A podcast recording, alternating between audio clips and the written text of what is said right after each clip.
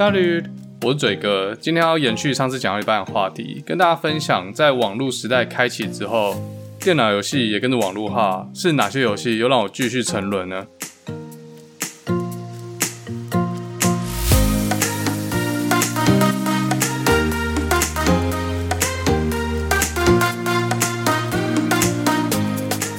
网络时代的开始应该是在我国中左右。虽然说是网络时代，但上网这种习惯跟现在还是非常不一样哦。现在电脑打开，直接开 Chrome 就可以搜寻网页。所以现在小朋友可能觉得电脑打开就自动连上网路了啊，这不是很正常一件事吗？到处都有 WiFi，电脑跟网路永远都是保持着连线状态。不过大家可以试试看，强迫断网一天，你可能会发现电脑变成一台废铁，可能比手机还废。现在什么东西都要网路，不要说 Steam 上不去，不能玩游戏啦，要查个英文单字，靠背都不能查，有没有？连快一通都不如。在网络时代刚开启那个年代，电脑打开之后是没有跟网际网路连接的。Oh my god！网际网路这是什么时代的用语？现在都讲互联网了，哎，又再度被中国用语入侵了。没事儿，没事儿。当时的电脑开机之后，若要上网的话，要打开拨接软体，输入账号密码之后，数据机会先哀嚎一下，哀嚎完之后就会连上网路。当时用的是五十六 K 数据机，大概在一一九九八年左右，算是一个很基本的电脑配备。现在网路都两百 M、五百 M 了嘛，是五十六 K 数据机的五千倍快。自己算算看哦，如果现在下载一首 MP3 只要零点一秒，五十六 K 数据的时代就要五百秒，八分钟的意思，这还给不给活啊？那当时上网突然在干嘛？第一个就是上奇摩嘛，第一次上网就要把奇摩设为首页。当时奇摩还没有被雅虎买下来，奇摩上面有很多分类资讯可以看，像新闻啊、星座、旅游、股票各种分类资讯哦，还有聊天室，大家可以上去跟不认识的人聊天。线上游戏的普及化大概是两千年左右。台湾第一款成功的大型线上游戏是两千年四月发行的《石器时代》。我知道有人会说是《万王之王》或其他欧美的线上游戏才是第一个网络游戏啊，但是开启台湾线上游戏风潮的就是《石器时代》，不服来辩。《石器时代》是日商开发游戏，然后台湾这边是由华裔来代理。收费的方式有两种，一种是按小时收费，就是你玩一个小时、玩两个小时，每个小时多少钱这样，玩家就要去买点数卡储值，然后每个小时他就从里面扣。另外一种就是直接包月，就直接买个月卡三百块，或是直接扣三百点这样子，这就看玩家自己的游戏习惯啦。如果可能只是六日玩一个小时，那月卡觉得不划算。当时网络游戏大概就是这两种收费方式，应该是没有别的。石器时代是一个线上 RPG 游戏，那它其实设计还不错，玩家可以跟着剧情走，或是自由的去探索游戏的世界。另外还有玩家之间的对战系统，还可以抓对战用的宠物。诶，当时神奇宝贝宝可梦出了没？呃，应应该是已经出了，但是我那时候是高中，应该是没有高中生在玩宝可梦吧？但现在连阿公都爱玩啦，所以大家知道石器时代这个抓宠物的设定，即便是拉到现代，都还是很热门的 gameplay。但石器时代这个游戏就败在它的上市时间，在波接的时代，网络还不是很稳，玩这个游戏很容易 lag 或断线，所以它选在四月这个时间上市，我就想不透。四月这个时间，学生都还在上课，如果游戏的连线品质不好的话，学生真的是没有时间在那边跟你耗。不过即使是这样啊，石器时代在当时还是算蛮成功的。不过跟我下一个要讲游戏比，水准就差太多了。就，欸、我差讲到这个话题，大家就知道我要讲哪一款游戏了。没错，就是天堂。天堂 Lineage 这个游戏是韩国厂商开发游戏，那台湾这边是由橘子游戏橘子来代理。天堂只比石器时代还要晚几个月上市，那我只能说游戏橘子的管理团队要比华裔国际聪明太多了。天堂这款游戏在七月的时候开放上线公测，学生这个时间都已经放暑假嘛，所以就有大把时间来跟他耗。游戏橘子当时出了很多免费公测的光碟，让玩家很方便就可以在便利商店取得游戏。然后因为是公测嘛，所以暑假玩就是玩免费这样。你也知道，没付钱玩免费的，对连线品质就不会那么苛求。橘子刚好也可以利用这个时间做压力测试，优化整个伺服器。嘴哥就是从公测开始玩的玩家，那从我这个时间加入天堂，玩家应该都对天堂有一种特殊的情感。申请好账号，创一个角色，进入游戏世界，真的有一种进入另外一种世界的感觉。在这个虚拟空间里面，有一个真实的世界、真实的社会、真实的玩家，不再只是 NPC 主导游戏的剧情，而是由玩家来主导这个游戏。大家现在可能会讲说，虚拟世界里面东西、里面的朋友、里面的一切都是虚幻的。No No No，一切都是真实的，各种人性的真实面貌都在天堂里面。身为一个高中生，又是念私立学校，学校里面都很单纯嘛，在这个游戏里面就可以看到真实的世界，大人的世界是长什么样子。那我这边先讲一下天堂怎么玩啊，或者是天堂在玩什么东西啊？因为可能有听众根本没玩过，这样就听不下去了嘛。首先，天堂也是一款线上的 RPG 游戏，跟石器时代一样，但实际上这款游戏根本没什么剧情，任务很少，而且也根本不是重点。一开始的天堂有四种角色可以选，后来改版之后还有多了其他角色，那那边我就没有玩了，所以我这边就不讲了。一开始的四种角色是骑士、精灵、法师和王族。原先的基本设定就是骑士拿刀近战角色，可以挡血，可以当攻击输出。精灵的话一般就是远距离拿弓箭射。也可以施展一些魔法，但没有魔法师这么全面。就说，嗯，他就复合角色啊，就是什么都会一点，但每一项都没有人家强。后来几次改版，又出精灵专属的魔法，然后那之后精灵又变得很热门。那当然，法师就是放魔法嘛，都很简单，很好懂。在王族比较特别，王族是一个超级废的角色，但是王族跟别的角色不同的地方，就是它可以组血盟，你可以把它想成是组公会了。但如果一个玩家想要当公会会长的话，他就只能玩王族。王族就是除了可以组工会之外，其他的角色能力都废渣这样。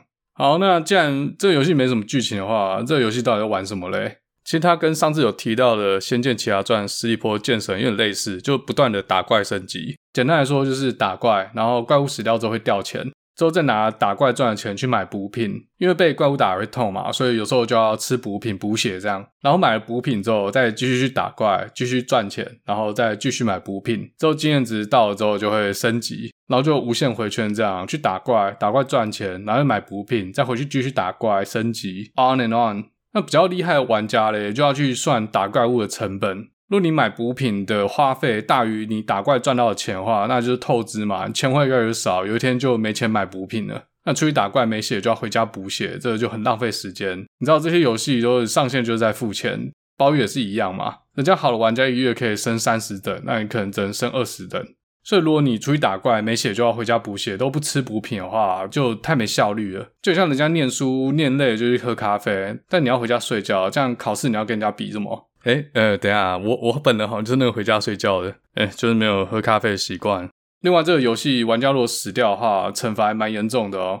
首先经验值会掉，我记得好像掉十到十五趴吧。如果打十趴经验需要花半小时的话，那如果你死一次，就等于你前面的半小时都浪费掉。还有另外一个更严重的惩罚，就是身上的装备可能会喷掉。就说如果你身上一个很贵、很稀有的装备，你可能死掉之后它就喷掉，就被其他路过玩家捡走。或是被路边经过的史莱姆吃掉，直接被游戏橘子没收这样。哦，游戏里面还有一些怪物会捡地上的物品，就说如果你死掉，装备喷在地上，这些怪物经过就把它捡起来，然后打死那个怪物的玩家就可以获得你的物品。像我曾经打死过一个反正很烂的怪物，然后他给我加三红骑士斗篷这样，这就觉得是某玩家死掉喷出来之后被这个怪物捡走。好，所以整体来说呢，要保持高效率，就要去选择适合自己等级的地点练功。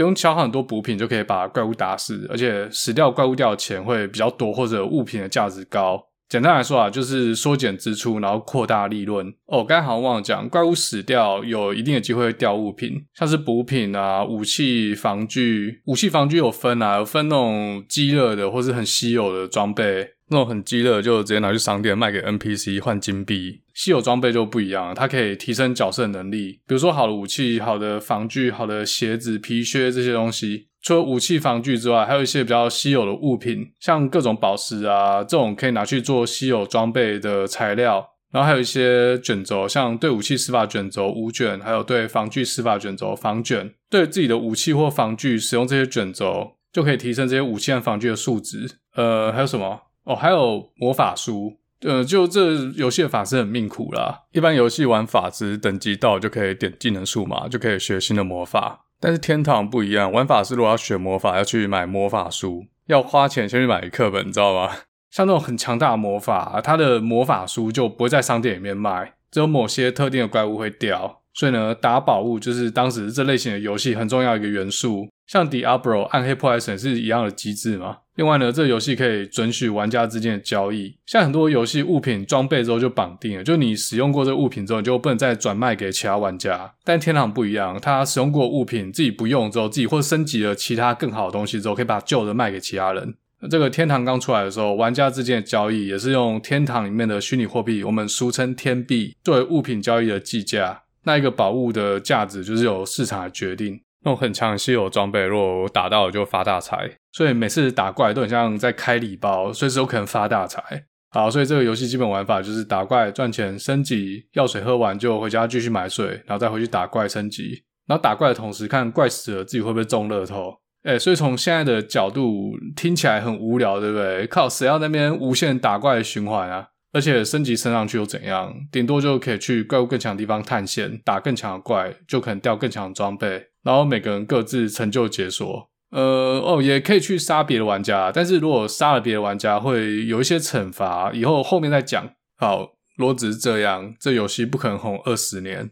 天堂的经典之处在于，里面有些游戏机制，让这个游戏可以跟现实世界连接在一起。其中最重要的一个 feature 就是攻城战。游戏里面有分好几个领地，然后有不同的城堡。一个血盟或者工会可以把这个城堡打下来。打下来之后，这个盟主就是那个王族嘛，他就可以成为城主，就可以成为这个地方的统治者。当城主有什么好处嘞？城主可以向附近的村庄收税。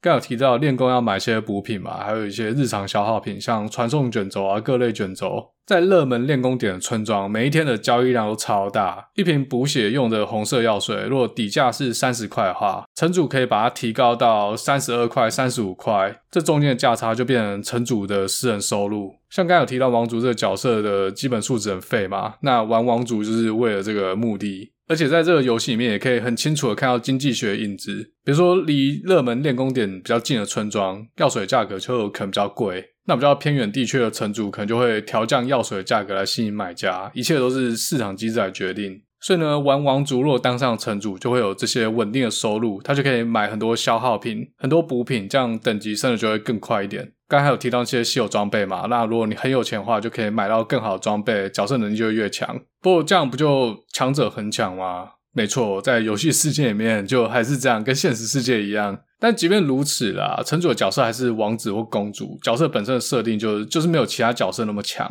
就算有很好的装备，要跟其他角色干架，可能还是干不赢。所以呢，身为一个王族，想要攻下一座城池，就需要公会或者血盟其他成员的帮助。而且，就算当上城主，也不是当一辈子，就是每段时间就有其他血盟来攻城来挑战。但大家想哦，盟主若收税这么有钱，那其他血盟打个屁啊？怎么可能打赢？对，没错。所以攻城战其实不是一个盟打一个盟，是好几个盟围攻一座城。所以城主为了求生，也会跟其他血盟合作防守，或者吸收别的血盟变成分会，诶，就帮派的概念啊。攻城战就变成谁资源多，谁动员力强，谁就有机会赢。好，到这边大家可能想哦，如果好处都被城主拿走了，其他玩家为什么要帮他？为什么要帮他守城？为什么要帮他攻城？而且在打攻城战的时候，如果万一死掉，经验值也是会掉的，东西也是会喷的。如果说好处都被城主拿走，其他玩家都只有坏处，那谁要帮城主干活？谁那么蠢？所以呢，城主为了吸收人才，就要给底下的盟友福利，要给其他一起来守城的分盟福利。该提到那些税收，就是拿来发薪水用的。只要有利益分配的地方，就有政治。如果弄不好的话，组织就会分裂，可能昔日的盟友就会变敌人。这整个就是一个社会的缩影，有没有？在现实的世界，我们可能需要努力念书，考一个好学校，为了就是加入一间薪水比较高的公司。在天堂的世界，我们努力练功，打到好的装备，为的就是加入一个影响力高的血盟。但是，不论在哪个世界，我们都是帮别人干活的奴隶。起来，不愿做奴隶的人们。Dance for me, dance for me, dance for me, oh oh. I never seen anybody do the things you do before. 哎，看这样会不会出征吗？说你辱华还是辱华？哎，不知道为什么，就觉得这两首歌在这个情况下很融洽的接在一起。好，回来原本的主题。到这边有些听众还是不懂这到底有什么好玩的？不就练功吗？可以攻城又怎么样？城主一个月月收入五十万天币，so what？不过就游戏币而已啊。现实世界中还是一个小鲁蛇啊。No no no no no！神奇的地方就在这里。为了要让自己的角色变强，享受干爆别人的快感，有人就开始用新台币去买游戏币，天堂币就是俗称天币。游戏玩不赢别人没关系嘛，干老子现实世界就是比你们这些成天玩游戏的人有钱啊！干他妈的，我就直接氪金干死你们！当时的网络游戏官方没有氪金的制度。若要买虚拟货币天币的话，就是要跟其他玩家交易，可能会约在一间网咖面交，一手交钱，一手交天币。就是因为这层人性呢，天币和台币有了汇率。我记得游戏最一开始是一百比一啦，一百天币换一块台币。你看哦，一块天币比一块印尼盾还要大，你知道吗？自从天币可以换台币之后，天堂就出现职业玩家。他们就是每天去赚钱，去赚天币，然后再把天币换成台币，变成他们的实质收入。如果又刚好打到那种很稀有装备，就真的发大财哦！刚才说的发大财是真的发大财，台币发大财。有些东西可以卖个五六千，甚至一两万台币以上。以当时这样的收入，会玩的人可能时薪要比麦当劳还要高。这俨然就是一个赌博电玩的概念，有大概有八十七八项游戏局是当庄家，每月玩游戏的点数就是赌金，就筹码。然后地图上的每只怪就是吃饺子老虎机器，打怪就很像在按那个吃饺子老虎机器的按钮，有没有？够幸运的话就可以中大奖。这样，这边再顺便提到一个金融概念好了，在游戏的世界没有中央银行嘛，所以那货币不是很不稳定嘛？而且打怪就有钱赚，等于钱的供应是无限的。虽然说玩家也是会拿这些赚到的天币再回去商店里面买补品，等于说又是把这个钱又还给系统。但是大多数玩家尽量都会让收入大于支出，游戏里面钱不就越打越多吗？天币应该就会一直贬值才对啊，就跟现在台币一直涨一样嘛，美金一直跌一直跌，因为美国无限 QE 嘛，市场上美金越来越多，所以美金就变薄了，就变比较不值钱了。在天堂的世界的确也是这样啦，货币的价格是市场供需来决定，天币从一开始的一百比一，很快就变成四百或五百比一。这要看伺服器，每个伺服器不一样。这个汇率应该持续了几年，至少我在玩的那两三年都差不多就是这四百五百比一这样。但是按照刚才理论，汇率应该会一直变大才对啊。但为什么它变稳定了呢？因为在这个封闭系统内，天币的数量开始变得稳定。这又是怎么做到的嘞？为了让天币维持稳定，这个游戏就需要有回收机制。像刚才说的买补品就其中一种吧，但是那个太慢了。刚一开始介绍的时候，还有提到一种东西，叫做对武器施法卷轴，或是对防具施法卷轴。对装备使用之后，就可以提升装备的数值。在天堂里面，每个装备有所谓的稳定值。比如说一把刀好了，你无法无止境的对它使用对武器施法卷轴，让它一直变强，无止境的变强这样子。一把刀的稳定值是六，所谓六就是你可以对它使用六次对武器施法卷轴，然后它的攻击力就会加六点。当一个武器已经加六之后，你还是可以对它使用对武器施法卷轴，它有一定的几率会变成加七，也有一定的几率会化成粉末，什么都不剩。加七如果要升到加八，几率就会变更小。那要到加九、加十，就几率就更小更小了。使用武卷试图让武器越过安定值的这个动作叫做冲武器。如果成功的变成加七，就是你冲过了；但如果它变成粉末，就是你冲失败了。当时就出现很多偏方，比如说你在冲武器之前要先吃什么东西，这样比较容易冲过。不过我觉得那些应该都是唬烂的。好，那一个玩家如果想要高人一等，就必须要有别人家抢的武器嘛。either 就是拿自己的武器去试，看会不会冲过那个稳定值；不然就是花大钱买人家已经冲过稳定值的装备。诶、那个武防卷都很贵哦，尤其是对武器司法卷轴。每天都有一大堆人买来充武器或充防具，这个用量就很大，这就可以很有效率的把天币再回收回系统，就很像央行把利率提高啊。这套稳定的金融系统最后还是崩溃了，主要原因就是出现了自动练功机器人这些外挂。原来 AI 时代从当时就开始了。有了这些外挂，玩家可以一次开好几个账号，让机器人去打钱，一下子天币的供给量就爆盘。天堂世界马上经历严重的通货膨胀，天币价格不稳，高端装备就直接开始用台币计价，装备买卖都要直接在网咖现场面交。这边要特别提一件事，不要小看天币的汇率对现实世界的影响。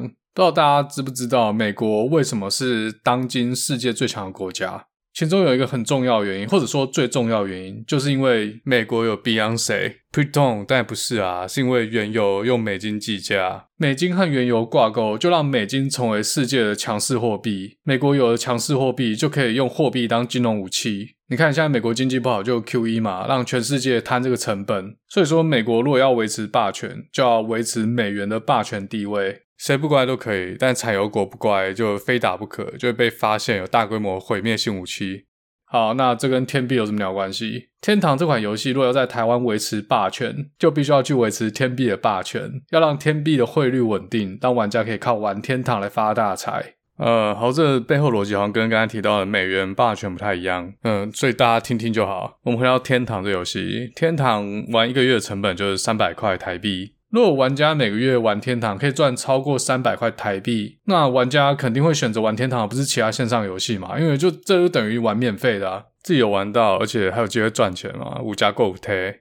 如果再把时间成本算进去，应该还是有赚。那些职员玩家一个月都可以赚到两三万台币，这还是玩家手动的。当初最早的自动打钱机器人，这些外挂就跟现在的挖矿是一样概念。不过比特币的数量是固定的，但天币会越打越多。所以对于游戏厂商、对于游戏橘子来说，除了维持伺服器的稳定之外，如何维持天币的价值，才是干掉其他同期线上游戏的关键。方法很多啦，像刚提到的虚拟货币的回收机制之外，橘子还把供给量压低。他们把怪物掉的金币数量调低，所以调低就是跟其他国家的天堂伺服器比，台湾应该是最低的，这样就会提高普通消耗品占收入的支出，某种程度上就可以把它理解为是加快回收天币的速度。所以说，稳定的天币的汇率就可以让职业玩家有稳定的收入，玩家也可以更容易估计投入一款游戏所花的成本。若成本比其他游戏低，天堂就会不断的吸引其他玩家加入，在游戏局子把掉宝几率也调低了。这就更狠了啊！刚有提到无卷防卷嘛，如果一个高端装备的取得几率很低，那一个超过稳定值的装备数量就会更低了，完全就是正比于掉宝几率乘上无防卷冲过的几率。但我相信橘子也把无防卷过关的几率调低了。当这些稀世珍宝供给量很低的时候，价格就会变超贵。比如说什么加六力量手套啊，或者加八祝福的武士刀啊，想要得到这些高端装备，玩家就要更努力的去练功赚钱。对玩家来说，就是一个练功赚钱的地狱循环；但是对橘子来说，完全就是公司的收入正循环。打到一个稀有装备，就很像乐透中头奖，所以就吸引很多玩家在那边打怪打宝，看看有没有机会突然发大财。所以很多台湾玩家都说，游戏橘子是黑橘，是邪恶橘子。若说韩国的 NCSoft 发明了这款凸显人性的游戏，那游戏橘子就是把人性发挥到淋漓尽致的邪恶力量。CEO 刘伯元就是那个邪恶力量的头头。当然了，游戏本身也要够吸引人啦，但也不会有玩家真的会继续玩嘛。这也就是为什么天币崩盘之后，虽然说玩家已经比以前少了，但是还是有很多玩家继续玩，继续练他的等级，继续往不可能迈进。好，那刚讲这些东西又怎么回头来影响游戏内容嘞？靠，绕一大圈，我们回到攻城战。刚说血盟盟主为了守住自己的领地，就要发挥金钱或政治影响力来驱使其他玩家为自己效力嘛。城主为了增加收入，就会对商店里面那些必需品加税，等于是让游戏里面其他玩家来摊提他的守城成本。领地和领地之间也会开始策略联盟，所有的商店都一起加税，让挑战者买补品的成本变高，进一步削弱这些挑战者的资源。所以其上伐谋，其次伐交，其次伐兵，其下攻城。最好的方法就让其他玩家连挑战者的门槛都够不到。这些被奴役的玩家就要想办法对抗这个邪恶的统治阶层。人类历史的缩影就自然的诞生在这个游戏世界里面。这些城主就是邪恶帝国，其他玩家靠正面冲突攻不下城怎么办？那就来阴的啊！背地里策反防守方友军，比如说约好要一起来守城，然后当天开打的时候友军没有出现。或者直接在战场上反派变攻城方，这都还好。还有更阴险的做法，就去策反那个统治血盟里面的成员，或者直接派人进去当卧底。这些卧底就可以偷听防守策略，就跟无间道一样，有没有？那还有更贱的哦，就在攻城战开始之前，可能前几个小时或前一天，埋伏在城主底下的卧底会偷偷开城门，放外部的势力进去城里面。这游戏毕竟不是现实世界嘛，在现实世界，那些已经偷偷跑进去潜伏的特种部队要找个地方躲好，躲到战争开打之后嘞，在关键的时间现身，从内部瓦解敌人。在游戏世界就更方便了，跑进去之后就登出就好，开打之后就突然上线，守城方看到就会，我操，怎么忽然出现那么多敌人在城里面？所以兵不厌诈，这种玩法到后来，血盟就必须要清党或者改变成员结构。城主的血盟成员最好就是现实世界就认识的人，最好是朋友这样，因为朋友就比较不会背叛嘛。而且就算真的背叛，在现实世界中也知道他是谁，就可以跟他真人 PK。哎、欸，这真的没在开玩笑的哦。当时很多社会新闻出现那种在天堂里面的纷争演变成社会暴力事件，比如说在天堂里面可以随意的去杀其他玩家嘛，有些玩家挂之后就喷出了高档装备，然后被凶手捡走。真的有些人气不过，就想办法找到那个玩家在现实中到底是谁，然后绕人去堵他。所以呢，到了最后，强大的血盟里面的成员都是现实世界互相认识的人。可能是同一个网咖的玩家，老板当盟主这样，然后攻城战开打就召集盟友到自己店里面守城。当时常可以听到某个城市哪个网咖老板之类的。原本当网咖老板只能靠客人买食宿来赚钱嘛，有天堂之后还可以靠玩天堂赚钱，反正在店里面没事干嘛。天币和台币挂钩还造成什么事？在天堂世界，诈骗案跟在现实世界一样多。玩过早期的天堂，真的可以学到很多诈骗的手法。我不得不说，台湾人真的是诈骗的天才。就讲几个我记得好了，在天堂早期是没有交易系统的，那玩家要怎么交易嘞？两个玩家交易的时候，会各自把要交易的东西丢在地上。比如说卖武士刀玩家就把刀子丢在地上，然后买家就会把两万块天币丢在地上。双方检查东西无误之后，就会各自走去对方丢东西的地方，把东西捡起来。因为有距离的关系嘛，所以不论是买家或卖家都不可能在同一个时间把交易的商品和钱一次捡起来。那这要怎么诈骗呢？因为丢在地上的东西每个人都可以捡嘛。如果在交易的时候，旁边万一来一个人把东西捡走怎么办？所以这种交易都会去人烟稀少的地方，等到旁边没有别的玩家的时候才开始进行。不论是买家或卖家，如果要骗钱的话，就会跟第三个人串通好，那个人已经先在交易地点等了，然后他就直接先登出游戏。当交易启动，他就突然登录游戏，把东西捡走之后，人就不见了。然后那个骗人的买家或卖家也马上把自己的东西捡起来，然后装作自己什么都不知道，交易终止这样。当时交易就很不方便，后来天堂就有了交易系统。有了交易系统之后，诈骗没有变少，反而变多。比如说刚才讲到的五卷防卷嘛，有些新手根本没看过五卷或防卷长什么样子，就很多人在信纸上面把标题写“对武器施法卷轴”。这游戏还有一种东西叫信纸啊，就你可以在里面写字，然后寄给其他玩家。这样，如果把信纸的标题写成是对武器施法卷轴。在交易界面里面，你就会看到这个东西上面写的“对武器施法卷轴”，但其实它只是信纸。不过这都骗新手啦，真的看过卷轴不会被骗嘛？更厉害的骗术就要利用人类的心理，比如说两个人在交易，然后进入了交易界面，卖家就会在界面上面放上他要卖的物品，比如说一把武器好了，然后买家就会在界面上面摆上金币，比如说两万个金币这样，就这个刀他要卖两万块。如果同意这个交易的话，就可以按下确定。当双方都按下确定，这个交易就会被执行，卖家就会拿到两万的金币，然后买家就会拿到那把武士刀。好，那用这个系统怎么骗人呢？如果是买家，他要骗人，他会在交易里面放上正确的金币数量，然后双方确认无误之后，他不会按确定，他会按取消，这个交易就会失败。然后跟对方说：“哦，对不起，这个游戏 lag 不是他自己的错，或是自己失手按错这样。”然后要求再重新交易一次。然后第二次又故技重施，又摆上正确的金币，然后又不小心按掉，又跟对方说对不起，又再要求交易一次。再来第三次，他又摆上了金币，但是金币的数量就错了，可能只是一块金币，已经不是两万块。但是卖家可能第三次又疏忽了，就没有再去检查，就直接按确定。最后这把武士刀就一块钱成交。这种手法最常出现在那种高端的装备，就很贵的装备，比如说要五十万或是两百万这样子。然后在第三次后面就少一个零，然后卖家也没有发现。同样的手法也可以出现在卖家，就第三次本来是要摆上加七五十刀，就把它换掉变加六了，这个价差就很大。这交易界面还有很多诈骗手法，还有那种更蠢的，就有其他玩家想要跟你借看装备，请你放在交易界面上面。那当然让人家看完就自己按取消嘛，交易就会终止。但是骗人的玩家有在交易界面上放一些钱或是其他有价值的物品，有些人真的就会傻傻的按下确定，然后东西就交易掉了。骗人就是这么简单，有没有？这世界上傻子真的很多。其他也有很多诈骗手法啊，比如说冒充是自己的朋友，然后借装备啊，然后装备就消失了。还有盗账号啊，比如说你去网咖跟人家面交，去交易物品，用台币买物品。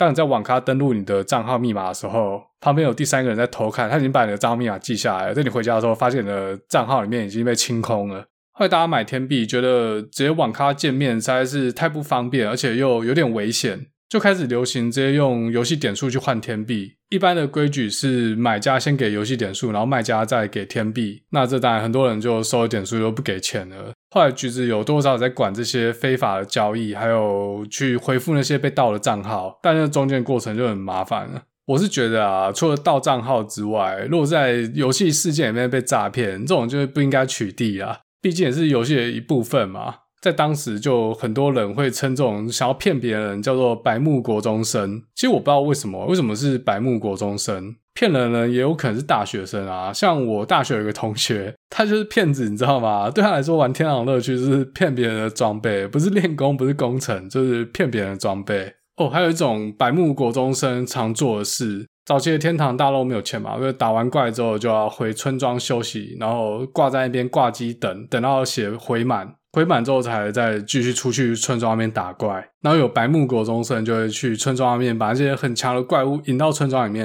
然后这些挂机人不在电脑前面嘛，所以他就不能没办法行动，他也不知道，就回来之后就发现角色已经挂掉，而且还有可能喷装备，对话栏就显示你刚刚被杨国里恩杀死了，这就是白木国中生。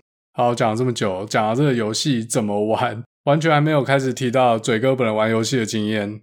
那我又是怎么开始，又是怎么结束的嘞？我一开始拿到这游戏，登录选了一个妖精的角色，呃，随便乱玩了几天，我觉得石器时代好像比较好玩一点。在天堂就登录，然后你其实根本不知道做什么事，就只能在那边乱打怪。后来有群学弟学妹，他们在别的伺服器一起玩，然后知道我有玩，就叫我过去一起玩这样子。呃，其实是一个有有一个很可爱的学妹啦，然后她玩公主，所以我就就过去一起玩，这样看有没有机会可以再混得更熟一点。刚有提到天堂一开始有四个角色可以选嘛，但每个角色的数值是随机的。数值有分很多种嘛，像敏捷、力量、体力、智力这些东西，就跟每个不同的属性有关系。比如说射箭速度还是攻击力，我忘了是哪一个，就跟敏捷有关系。敏捷越高，射箭的威力就越大。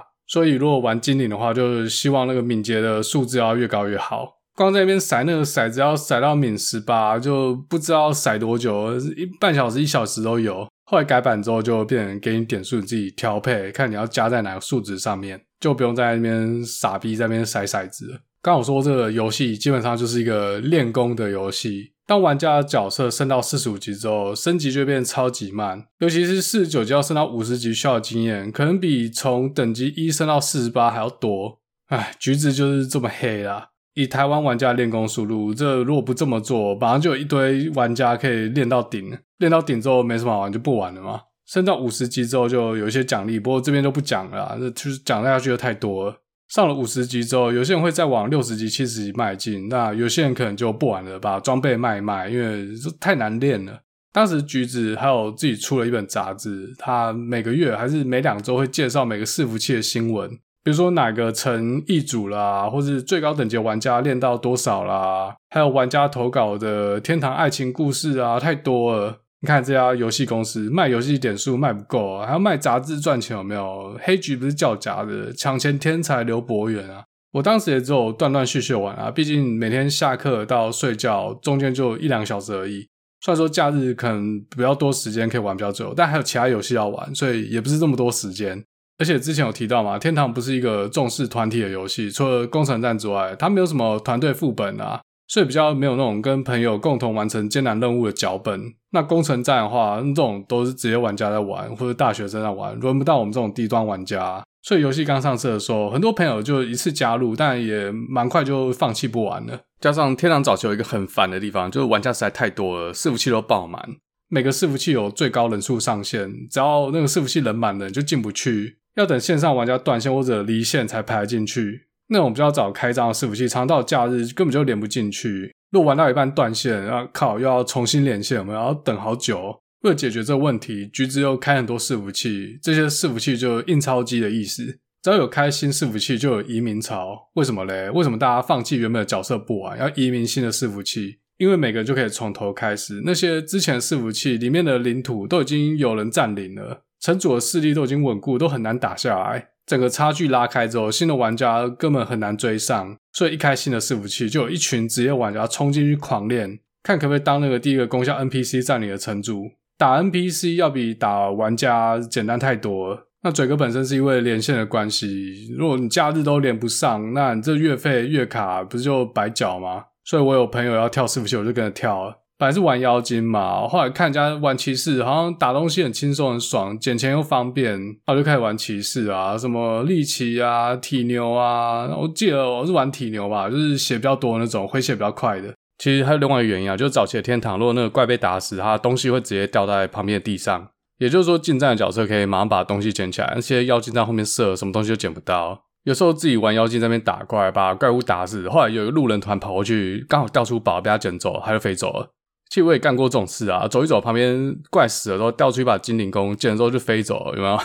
白目高中生啊！但是机制会改版之后就改掉，怪物死之后东西会直接掉到玩家身上，所以呢，玩骑士根本一点都不赚，还非常吃钱，因为骑士近距离嘛，打怪怪打你，然后要一直吃补品跟他拼，所以很多人其实都是玩精灵，然后去养骑士啊。好，那法师诶，在很多其他游戏里面，法师就是攻击输出，缺点就是血很薄，需要有其他角色在前面弹。在天堂世界嘞，法师就是一个超鸟角色，大概只比王族容易一点点。法术不管是打怪还是打人都不太痛，而且放几招 mana 就干掉了，没办法当攻击输出就算了，血还跟别的游戏的法师一样薄，有没有？靠，是废物。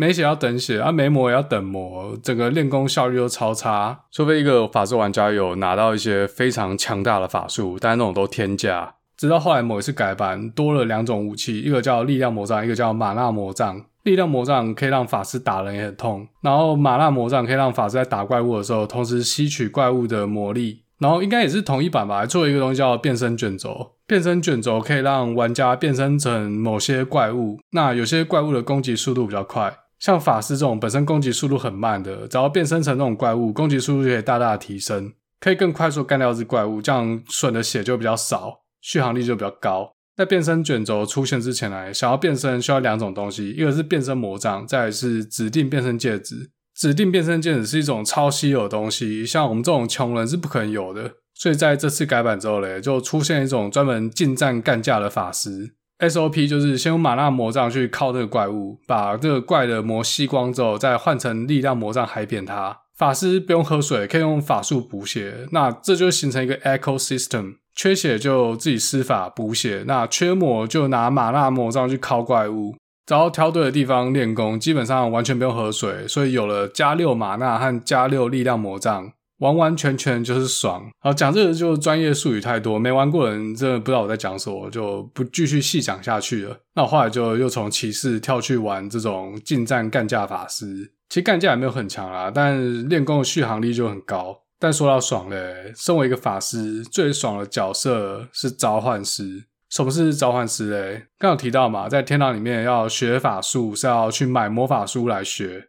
高端的魔法书都很贵，因为商店不会买，要靠打怪才会掉。所谓召唤师，就是学了召唤术的魔法师。召唤术可以让法师召唤出一群怪当打手，只要玩家发动攻击，召唤出来的怪物就会一拥而上去围殴那怪。当时的召唤师真的是堪称赚钱机器。如果我记得没错的话，应该四十等以上法师就可以召唤食人妖精，俗称肥肥。所以能够召唤肥肥的召唤师，又称为招肥师。使用三颗魔法宝石，成本就几百块，就可以召唤一群肥肥一个小时。肥肥打死怪物掉的东西就会在肥肥身上，之后肥肥死了或是时间到了消失了，东西就会掉在地上。这就很像撒网捕鱼嘛。而肥肥消失之后，就可以看到捕到什么鱼，看有没有打到宝物。召肥师出门一趟一个小时，赚几万块钱不是问题的啊，而且运气好还可以打到稀有宝物，再加上根本不需要吃补品，所以根本就印钞机。而且招肥是干架很猛哦，看谁不爽，一个光剑过去，被打玩家可能就直接被肥肥围殴而死。刚好说在游戏里面杀玩家会受到惩罚嘛，就若杀死一个玩家，自己的名字就会变红色的，俗称红人。红人只要死掉，就有很高的几率会喷装备，当成是一种惩罚。那玩家就需要去打很多的怪来帮自己漂白，而且杀死一个红人，自己不会变成红人，所以红人就满地图被白目国中生追杀那样。我记得一开始的招肥师，如果最后干掉那个玩家的是肥肥，招肥师本身自己还不会变红，完全没有惩罚。当时我还有一个朋友就集资了一点钱，用新台币买了一本召唤书，所以那只近战干架法师就也变成了招肥师。那我们就轮流每个人用那只招肥师去赚钱，帮自己的本尊赚一些补品的钱。至于花多少钱就不要问了，反正是一点压岁钱啊。但是以我们玩的频率来说，应该是完全没有回本。以上是游戏的部分，但天堂不止如此而已。在当时那个年代呢，没有 Facebook，也没有 Tinder，要在网络上认识朋友的话，有哪些管道嘞？可以去聊天室或是 BBS。那网络游戏出来之后嘞，游戏本身也变成一个交友平台，可以跟别的玩家组队啊，常组之后就可能变朋友，或是跟血盟里面的其他玩家变朋友。大家就是边练功，然后边跟血盟里面的人聊天，一上线就跟大家说安安。那久了之后嘞，也开始有人会分享自己的生活，或者上线纯聊天，就不练功了，就单纯跟朋友聊天。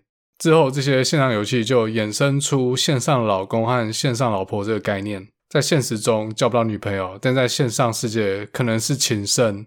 看到女性角色就丢讯息问要不要一起练，一起练久之后就可能变成公和婆。在虚拟的世界，没有人知道其他人是谁，也没有人知道自己是谁，所以完全可以很无耻的冲一发。后来常常也发生有老婆换跟老公说，他接下来会有一阵子没办法上线，因为他要去当兵了。对，没错，很多男生会玩女角，然后装女性玩家来骗其他男性玩家的钱。当时称这些玩家为人妖，其实没什么歧视的意思啊，就这就是当时的称呼。嘴哥在当时的线上也交到不少朋友啦。我记得那时候写盟要办盟聚，好像是某位盟友要上来台北，然后他就想找大家盟聚这样子。不过我觉得啊，他主要是想要调我们的盟主出来，用盟聚的名义。当时我们盟主是一个妹子，呃，应应该不能说是妹子啊，因为当时嘴哥在高中，然后盟主应该是二十二、二十三岁左右，所以应该是小姐姐啦。这样，当时约在台北，应该是东区吧，某间餐厅里面，大概有六七个人左右。其实我自己本身跟盟主的关系还不错。他说他一个人去很怕，因为他女生嘛，他就一直邀我一起去。哎、其实我也不知道为什么、欸，哎，他觉得高中的弟弟比较安全一点，可是觉得比自己年纪小，应该不会对自己怎样吧？在那个年代去见网友还是一件很潮的事，社会比较保守一点，比较像现在都还有 Tinder 可以用。但是盟聚来的人大多数都是社会人士，他们就聊他们工作，然后我一个高中生也听不懂啊。我觉得盟主小姐姐应该也是学生啊，可能是大学生之类，所以她也完全无法加入他们的话题。后来大家吃完之后就散场了，就那个约的人就是说要载他回家，他他就拒绝掉。这个盟主小姐姐就说她找了我这个未成年的小弟弟出来，要负责把我送回家这样子。靠，原来如此，就是要拿我当挡箭牌。这样回想起来，她她还算一个蛮有脑的小姐姐，长得也不差啦。后来我们两个就自己结伴离开了。至于后面发生什么事，就是另外一段故事了。滴滴滴滴滴滴，play play play。干嘴哥用人格保证，这真的不是幻想文，这是真实发生过的事情。后来我也忘了是我先不玩，还是我们盟主先不玩，反正之后也没再联络了。我大概就是玩到海鹰城那版吧，后来都是我同学他弟在玩，他弟就是大家说那种白目国小生，他玩我们的招肥是可以玩到装备都不见，你知道吗？据他自己说啦，他是跟一个人交易一个东西，然后换身上的装备，突然都被卸下来，然后就消失了，那个人也消失了，说这个城市有问题，或是被 hack。但我是不信啊，是被骗走还差不多。当时身上装备应该有台币一万多吧？那招肥师本身是比较值钱，因为有召唤术。不过我已经很少玩，所以没去追究到底被骗走什么，我也不知道。伊特其实有说过，我们学校好朋友之间其实不太会计较那钱啊，虽然说这还蛮多钱的。天堂这游戏从此又变成我的回忆了。直到前几年天堂 M 上市之后，也用模拟器玩一下，想说靠，画面这么烂，我当时还可以玩得这么疯，还拿台币去买召唤书。不过回到以前曾经去过的地方，还是觉得蛮值得回忆的。但是天堂 M 我也没玩多久，哎，玩个三四天就不玩了。在天堂这款游戏之后嘞，市场上开始充斥了各种线上游戏。每个月都有好几款游戏线上公测，龙族、RO、永恒纪元，各种 online，金庸、希望、神州，有代理的，也有国产的。上大学之后，同班同学有一起玩了几款，通常都是玩免费的，只要公测结束之后就装备卖卖，收山玩下一款。其实玩比较久的是天堂二啦，但是练功地狱实在太可怕，收费之后大家撑一下就玩不下去，就不玩了。不过后来我们班有人找到天堂二师傅，他是一个很小的师傅，免费的。然后这个开这个师傅的 GM，他把掉宝率调得很高，打死怪掉钱很多。而且我们甚至还找到游戏的洗钱 bug，每个人都富可敌国，也没有跟 GM 讲，所以就可以去尝试很多以前无法尝试的事。大家都神装嘛，就可以组十个人一队，直接去刷 BOSS，甚至十个人去攻城，屌虐 NPC 这样。或是打爆其他不认识的玩家，很久之后，这个 GM 才发现这个 bug，我们大概玩了两三个月，就把该玩都玩过，线上游戏可以玩到全破这样。当时这种月费或是按小时计费的商业模式，到了二零零五年或二零零六年左右就开始改变了。从天堂这款游戏，我们可以发现哦，在某种条件下，玩家是肯用真实的货币买虚拟货币的。有钱的玩家不想浪费时间认功赚钱，只想满足那个爽感，就直接用买的，有没有？老子一分钟几百万上下，谁那边跟你花一个小时赚天币？只有买的比较快。再来好的装备，玩家外观也比较帅，在战场上杀爆其他玩家，也可以得到很高的爽度。所以呢，就出现了新的商业模式，也就是大家现在很熟知的氪金模式。游戏公司想说嘛，我操，让那些职业玩家或机器人打钱赚新台币，那不我自己赚。游戏公司就开始自己卖高端装备，或者是直接卖礼包让玩家抽高端装备。同时呢，游戏公司也要让这些课长得到相对应的爽感，比如说可以杀爆其他玩家，或者率领其他玩家征服强大的 BOSS。那这要怎么达成呢？以前的月费制度，只有付得起月费的玩家会上去玩游戏，所以游戏公司为了增加韭菜玩家的人口。就直接把月费的制度取消，让大家免费玩，免费上去当韭菜，给高端玩家虐来爽。大家应该都玩过三国无双吧？课长就是那些有名有姓的武将，那我们这些免费玩家就是战场上的这些无名小兵，给人家蒜头用的。从此之后嘞，玩线上游戏就再也不需要付钱了。这些课长能贡献给游戏公司的收入，可能比月费还要更多。加上后来线上游戏实在太多了，而且真的很少公司愿意花大钱去扩充游戏本身的剧情或者玩法。游戏公司和玩家心态都一样啊，就是希望在短时间内海削一笔。一个游戏寿命可能就是两三年，之后再用同一款游戏引擎改改设定，换换包装，再重新上市，再重削一笔。所以说，如果游戏要走月费制度，就必须要有划时代的创新玩法来吸引玩家付钱。在当时能做到这一点的，就只有魔兽世界。魔兽世界是 Blizzard 这间美国公司在二零一四年出品的 MMORPG 的游戏，台湾大概是二零零五年的暑假上市的。那嘴哥本人也有玩魔兽世界啊，当时已经大学了，但这有另外一段故事了。魔兽世界到现在都还在营运嘛，我相信很多玩家也都听过，也都玩过，还看过电影。那这边我就不多讲了。好，这一集靠花了四十分钟就只讲一款游戏，我操！其实天堂并不是让我高中沉迷，然后没什么在念书的游戏啦。不过今天讲到这边，就是时间上已经太 over 了。我真的没有想到会讲那么久。本来游戏这个主题是只要分上下集，然后上集是讲那些斗士时代的游戏。好吧，看来可能要分三集了。那我希望不会有第四集，那就找第三集再跟他揭晓高中花我最多时间的游戏是什么。